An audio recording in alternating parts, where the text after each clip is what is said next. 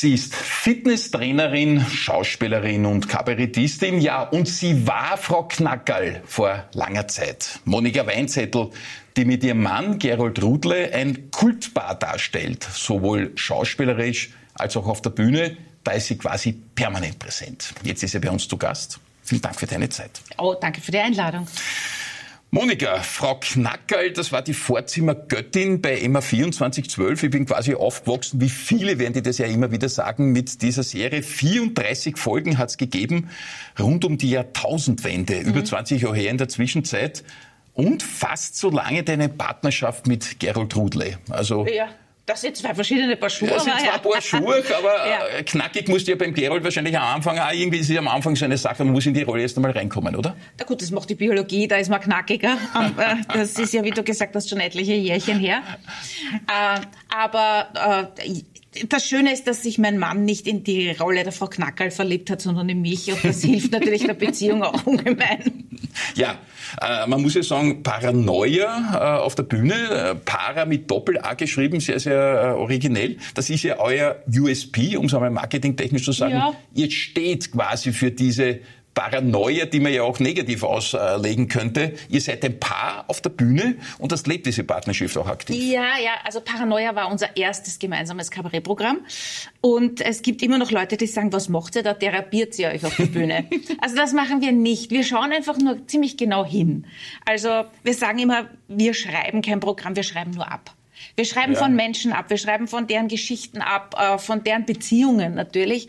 Und äh, so sehr wir uns auch bemühen, mal ein anderes Programm zu machen. Wir hatten ein Programm, ich weiß gar nicht mehr, wie das hieß. Ich, ich, äh, ich kann das erklären, glaube ich, hieß das. Und, äh, das ist aber auch so typischer Sorge. Ich kann das ja, erklären, hört man ja immer in einer Ehe oder ja, vom anderen. Also wir, und wir, unsere Programme hießen immer ein bisschen so. Ja, ja, äh, wir stimmt. müssen reden, war auch ein Programm. Aber ich glaube, ich kann das erklären. Wollten wir mal was anderes machen, mal raus aus dieser Beziehungskiste und äh, haben waren ein bisschen kritischer als sonst.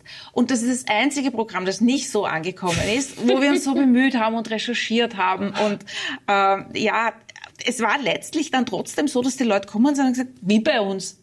Ja, Weil einfach ein Mann und eine Frau natürlich. über ein Thema reden. Mhm. Und dann hast du immer eine männliche und eine weibliche Sicht. Mhm. Und damit äh, entsteht immer dieses, äh, dieser, dieser, ich sage jetzt unter Gänsefüßchen, Konflikt. Ja, ja, der ja aber spannend auch ist. Ohne Gänsefüßchen. Also ich bin ja auch schon ganz, ganz lange zusammen. Nicht nur du. Äh, wir sind ja faktisch auch gleich alt. Also ich weiß, wie das ist mit diesen Konflikten. Die gibt schon einmal. Und da wollte ich jetzt eh fragen. Wir müssen reden, brutal normal. Äh, da gibt es ja viele Stücke, die man jetzt aufzählen könnte. Aber es geht im Wesentlichen immer um diese Wortgefechte im Beziehungsalltag. Ja.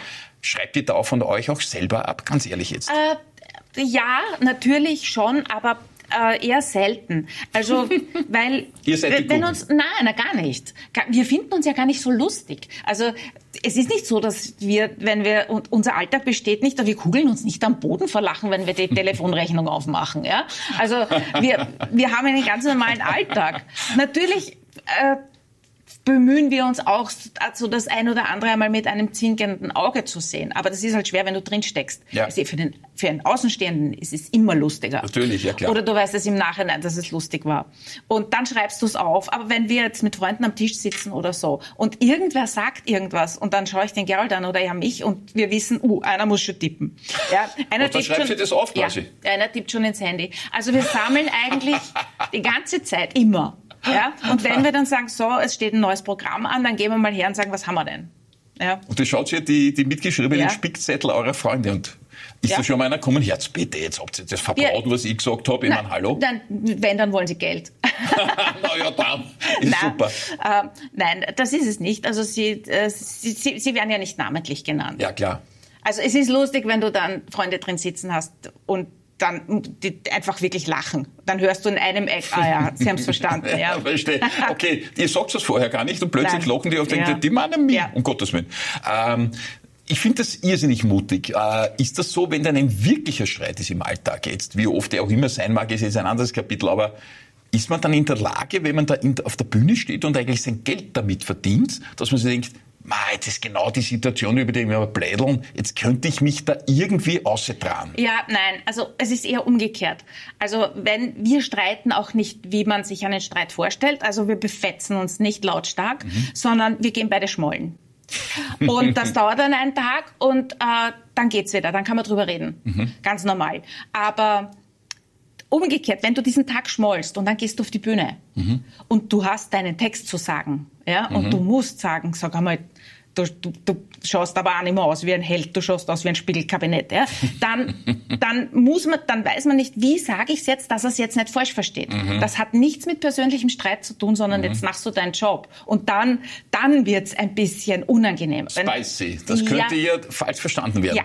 Genau. Obwohl du magst ja wirklich nur den Job. Ich meine, äh, ja, er weiß ja, ja was auf ihn zukommt, oder? Ja, und trotzdem vielleicht sagst du es ein bisschen anders, denkst du, oh wei, ja, das äh, habe jetzt ich vielleicht auch falsch verstanden. Mhm. Hat er jetzt ganz anders gesagt als normal und er denkt sich, nein. Was also, hat denn überhaupt? Das, da ist das einzige Mal, wo du ein bisschen was Privates auf die Bühne Also mitnimmst. jetzt kenne ich ja das äh, als böser Journalist, der ja auch Begebenheiten immer wieder ein bisschen zuspitzen muss in der Formulierung. Jetzt nicht auf W24, da sind wir ganz brav und machen alles genauso, wie es ist. Ich bin ja auch für andere Medien tätig und da werden oft die Überschriften für Online-Postings hergenommen, damit dann ein paar hunderte oder gar tausende Kommentare entstehen. Ich bin da bei einem Massenmedium, ein sehr erfolgreiches in Österreich. Und da geht es schon darum, die Dinge zu überhöhen. Ja. Quasi verkürzen und überhöhen. Wenn ihr jetzt Dinge, die ihr da aufschreibt, Spürt sie die genauso, wie sie gewesen sind? Oder sagt sie, na jetzt tun wir das schon ein bisschen zuspitzen und ein bisschen Pointe eine dran. Jetzt überhöhen wir das Ganze? Das kann man so generell nicht sagen. Es gibt Dinge, die äh, natürlich wir müssen überhöhen. Das ist davon leben wir, ja, mhm. weil je du hast dann mehr Fallhöhe. Ja, weil wir bemühen uns in unseren Kabarettprogrammen immer eine bisschen eine Katharsis zu haben, immer irgendwie, was haben wir daraus gelernt, irgendetwas mitzugeben, nicht nur, dass die Leute lachen. Das ist mal das Wichtigste. Momentan in Zeiten wie diesen überhaupt, dass die Leute kommen und wir holen sie ab für zwei Stunden und sie können einfach mhm. lachen. Ja? Aber je, je mehr du vorbereitest und je mehr du anträgst, ja, und desto eher geht was schief, desto höher kannst du fallen. Mhm. Und das ist mhm. das Lustige. Mhm. Also da, ist das wirklich lustig oder ist das peinlich teilweise? Ich meine, was ist, wenn ihr steckt auf einmal? Äh, das gibt's nicht. Also erstens mal sind es unsere Texte, die wir, äh, wir, wir haben ja gerade geschrieben, wir proben gerade an einem neuen Programm. Also wir haben geprobt, äh, mhm. mhm. kommen jetzt langsam in den Fluss äh, zu, für, die, für die Voraufführungen äh, zur Premiere. Und äh, da steckt man nicht. Also ja klar, wir bemühen uns jetzt beim Proben, uns an den Text zu halten, den wir geschrieben haben. Wenn uns das auf der Bühne nicht gelingt, merkt das kaum wer. Ja, aber du merkst es dann schon, oder? Wenn du dich am Text hältst und der Gerold erzählt irgendwas quasi. Ja, meistens ist es umgekehrt. Also wirklich, du wächst ab. ja, ja, also ah. weil mir gerade was einfällt. Ja, das passiert leider, das passiert auch Kollegen, äh, Gott sei Dank. Ähm, dir fällt irgendwas ein und boah, da denkst du, boah, da ist eine Pointe drin, die ist mir bis jetzt nicht eingefallen. Dann musst du dir sagen und dann hast du nachher keine Ahnung mehr, wie es weitergeht. Ja? Ui, ui, ui. Also da hast du dich, da hast du selbst eingefädelt, ja. wenn du zu zweit auf der Bühne stehst, gibst ja. du die Schuld dem anderen. Ist gut. Ja, und sagst, no, du bist dran. Ja.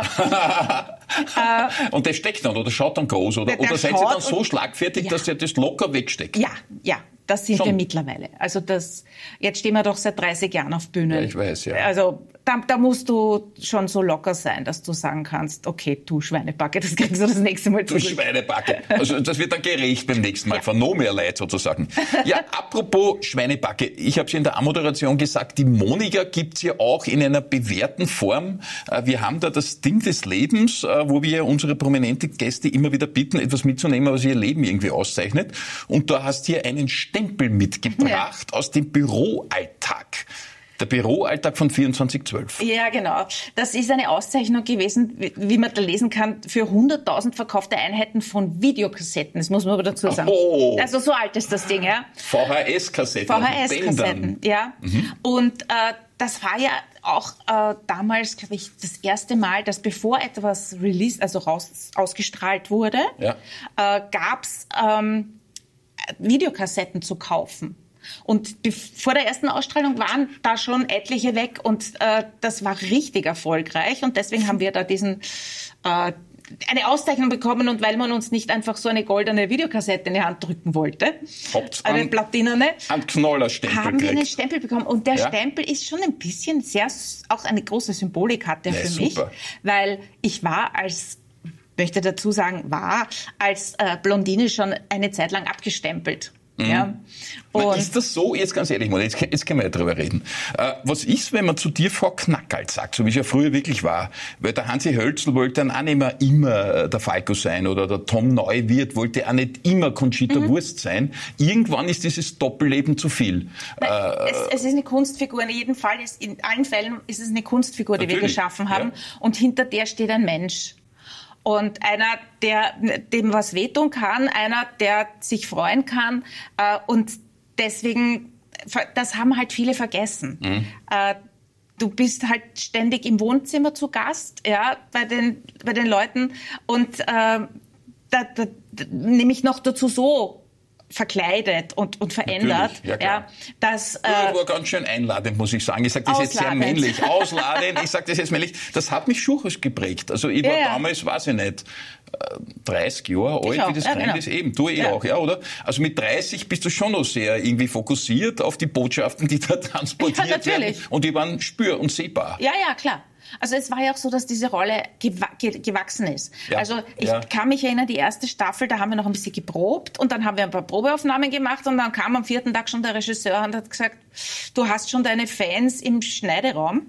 Wir mhm. werden da ein bisschen was basteln an der mhm. Rolle. Und die mhm. wurde dann von Mal zu Mal, also noch während wir gedreht haben, größer. Sie wurde immer dichter. Am Schluss warst du fast schon die Hauptrolle. Also Nein, irgendwie schwer. Naja, da waren äh, ja auch andere Promis dabei. Äh, ja, keine Frage. Das, das, Schöne an der Figur war, dass die Frau Knackerl nie, die hat nie verloren.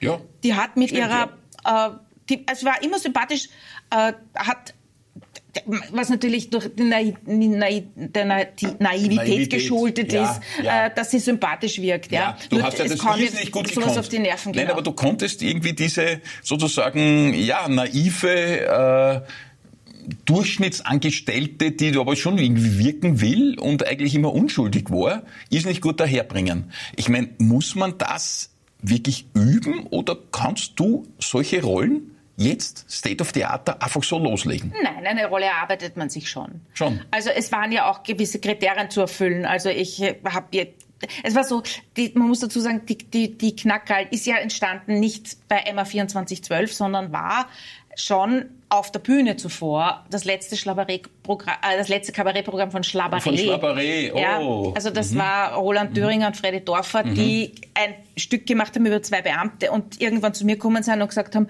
du, uns fehlt eine Sekretärin, weil die zwei Beamten reden gerade nichts miteinander, wir können nicht weiterschreiben, uns fällt nichts mehr ein, tätst du mitspielen?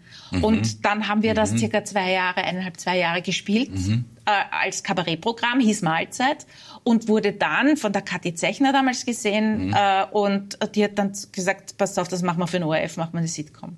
Na, und cool. dann hat es noch vier Jahre gedauert. Und jetzt, äh, 27 Jahre später, geradezu in der Zwischenzeit, äh, am 10. Oktober ist Premiere, große Sache, Fünf-Stern-Beziehungen und andere Märchen. So quasi eine Fünf-Stern-Beziehung kann es gar nicht geben, sozusagen, dort wo alles eitel Wonne ist. Äh, Gibt es die wirklich nicht? Natürlich gibt's sie nicht. Äh, es ist so, am Anfang glaubt man, dass man sowas hat. Ja. Und das ist auch gut so, weil sonst würden wir nie zusammenkommen, heiraten und Kinder kriegen, wir würden uns nicht fortpflanzen. Ja. Mhm. Am Anfang hast du die rosa Brille, das ist dieser Vorschuss, den du kriegst. Ja. Das ist wie ein Kredit aber du musst zu, zahlst alles zurück. Ja. Und äh, das Schlimme in unserer Gesellschaft ist geworden, dass wir einfach alles bewerten. Deswegen heißt es Fünf-Sterne-Beziehung. Mhm. Diese fünf Sterne vergibst du schnell ja. oder nicht. Ja. ja. Aber wir bewerten alles. Google-Bewertungen, äh, Hotelbewertungen äh, und wir, wir leben um die Wette. Ja, jeder bewertet Stimmt. einander. Ja. Wenn, ja. Wir können gar nicht anders. Das ist unterbewusst. Ja. Wenn ich da reinkomme ins Studio und dich sehe und denke mir, ah, cool, steck doch. Ja bewertet. Ja. Gottes Willen. Nein, ich meine nur. Ja, stimmt. Mir fällt irgendwas mhm, auf, ja. Mhm. Und äh, das machen wir den ganzen Tag. Mhm. Und das ist eine gefährliche Eigentlich Sache. anstrengend, was wir da alles haben, oder? Jetzt will ich gar nicht sagen, Social Media, wie viele Follower, ja. wie viele Fans, wie viele Likes, wie viele Kommentare. Ja. Eigentlich permanent 24-7 ja. bist du irgendwie im Wettbewerb. Ja, richtig. Ist doch krank. Das ist krank. Ja. Wir haben es leichter gehabt. In unserer Jugend hat es ja nur Vierteltelefon gegeben. Ja. Da warst du froh, wenn du rausgekommen bist eigentlich. Genau. Hat nichts sammeln müssen. Genau. Ja, wir haben überall hingefunden ohne Navi. Ja, genau. Ja, wir haben uns getroffen ohne Handy. Richtig. Wir haben es geschafft. Aber wehe, denn du bist zu spät gekommen. Ich habe so einen ja. wöchentlichen Herrenabend zur Haberer Treffen. Da haben wir uns in den 80ern noch am Schwedenplatz getroffen, dort bei der Litfaßsäule. Mhm. Und wenn du spät gekommen bist, waren die weg. Ja. Weil um acht war Treffpunkt. Und dann ist immer nur einer zurückgegangen vom Lokal, hat mit dem Kugelschreiber aufgeschrieben, sind heute beim XY ja, ja. und ist wieder zurückgekommen. Ja. So war das damals. Ja, und ist gegangen. Es ist trotzdem ja.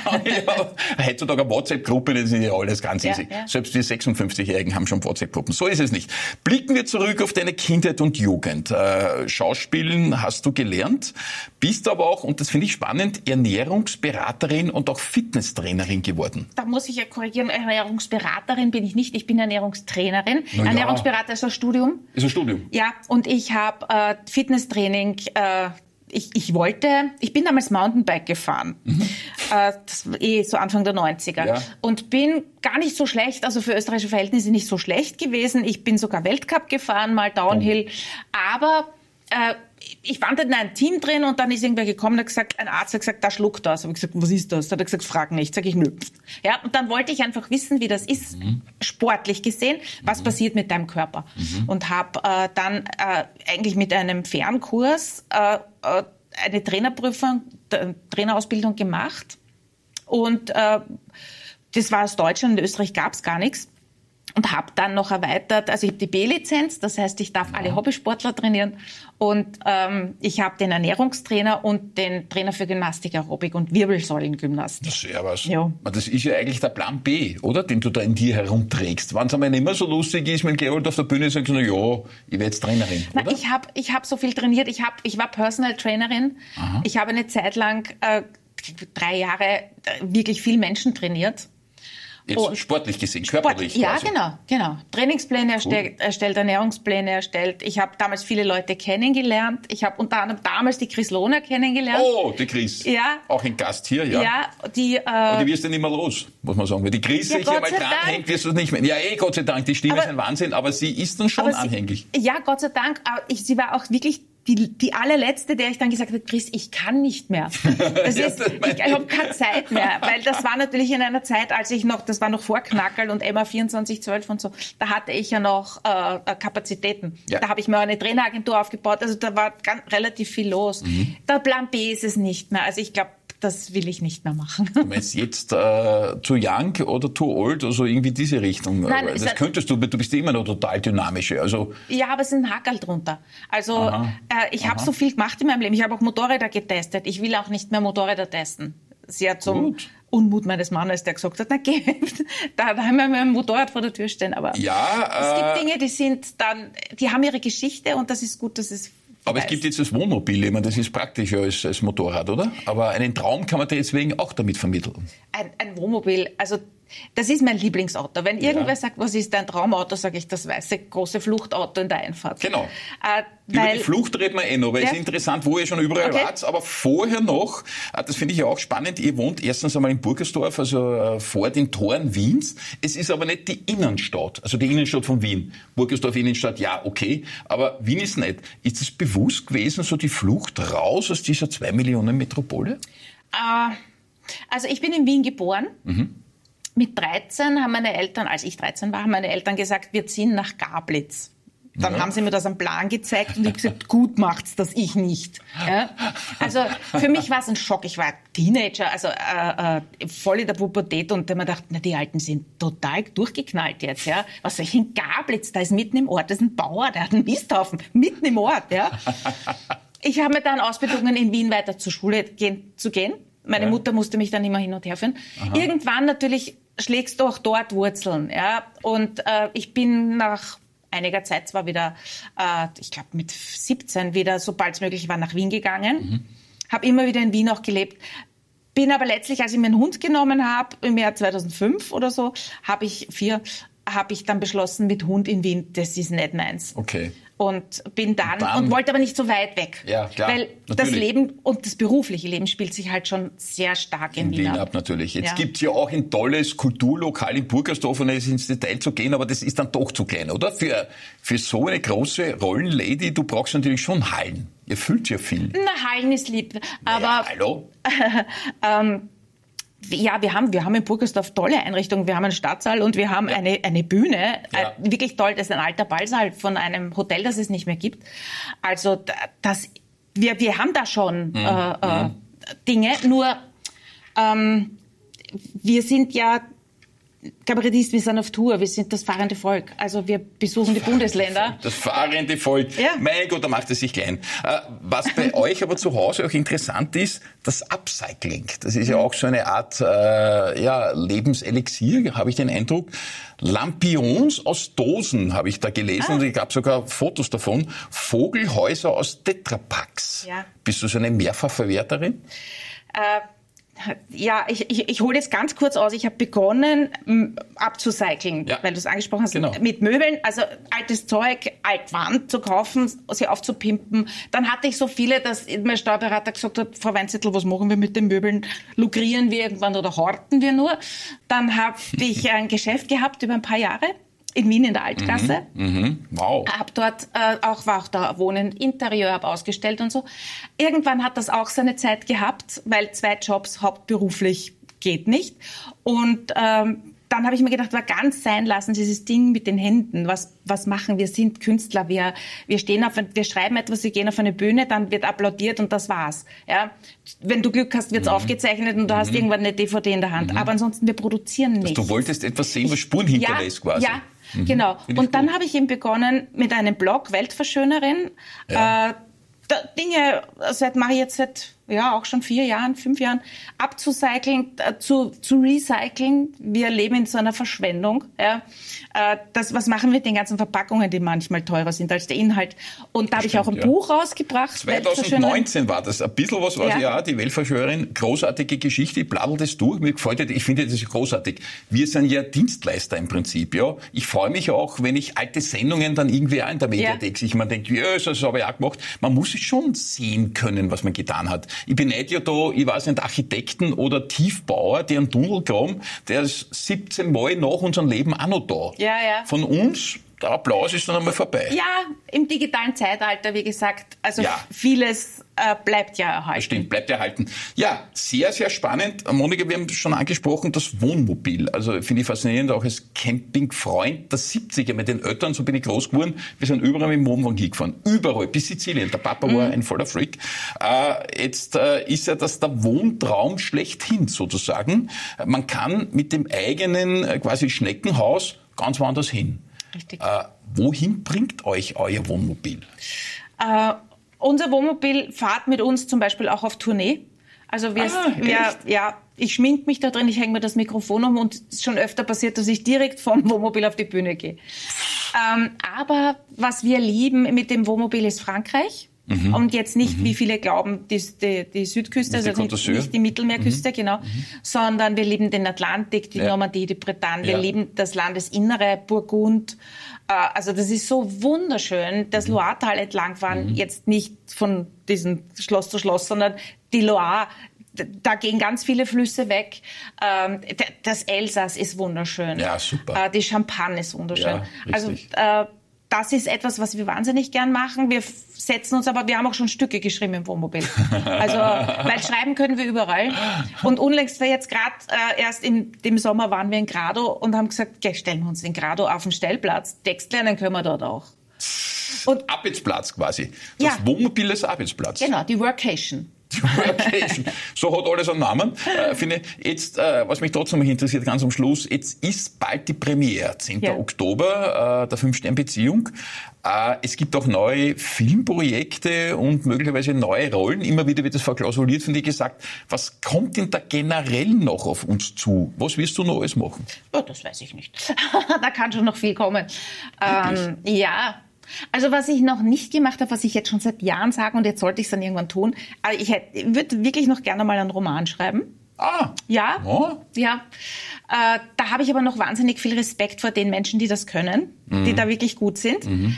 Äh, den muss ich noch ablegen, dann muss ich mich mal hinsetzen, weil schreiben tue ich gern. Ja. Bücher habe ich schon geschrieben.